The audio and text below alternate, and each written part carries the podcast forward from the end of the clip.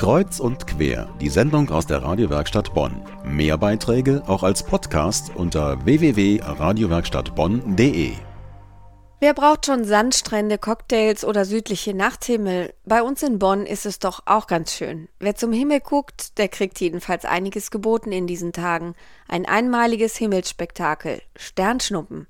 Bis zu 110 Stück pro Stunde können in der Dunkelheit den Himmel entlang jagen. Und das noch bis morgen. Warum das so ist, hat uns Professor Ulrich Klein erklärt vom Argelander Institut für Astronomie der Uni Bonn. Es handelt sich um einen zerfallenen Kometen, den die Erde auf ihrem Umlauf um die Sonne jedes Jahr einmal trifft. Und dieser zerfallene Komet hinterlässt eine Vielzahl von kleinen Teilchen, die, wenn sie in die Erdatmosphäre treffen, das Gas dort ionisieren. Und das ist das, was wir als Leuchtspur einer Sternschnuppe sehen können. Und davon gibt es eben um den 10. bis 12. August herum besonders viele.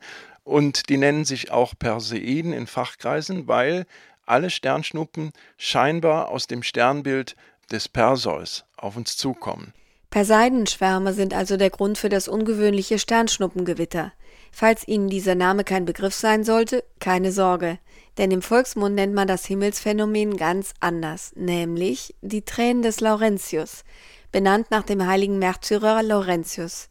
Er ist einer der meistverehrtesten Heiligen der katholischen Kirche und so etwas wie ein Promi der frühen Kirchengeschichte. Außerdem der Schutzpatron der Köche und Grillmeister. Doch wie passt das mit den vielen Sternschnuppen dieser Tage zusammen? Das im Volksmund verwendete Wort Laurentius-Tränen hat der Überlieferung nach damit zu tun, dass der heilige Laurentius auf dem Rost gefoltert wurde und dabei soll er dem Kaiser zugerufen haben, was für mich Kühlung ist, wird für dich ewige Pein sein. Und an die Tränen, die der heilige Laurentius wahrscheinlich schon bei der Folter vergossen hat, die sollen an dieses Ereignis erinnern. Gestern, am 10. August, hat die katholische Kirche den Todes- und Namenstag des Märtyrers gefeiert, auch in Bonn.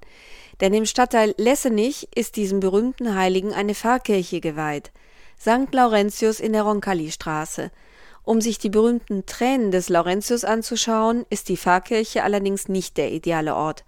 Astronom Ulrich Klein rät in diesen Tagen allen Jägern von Sternschnuppen raus aufs Land.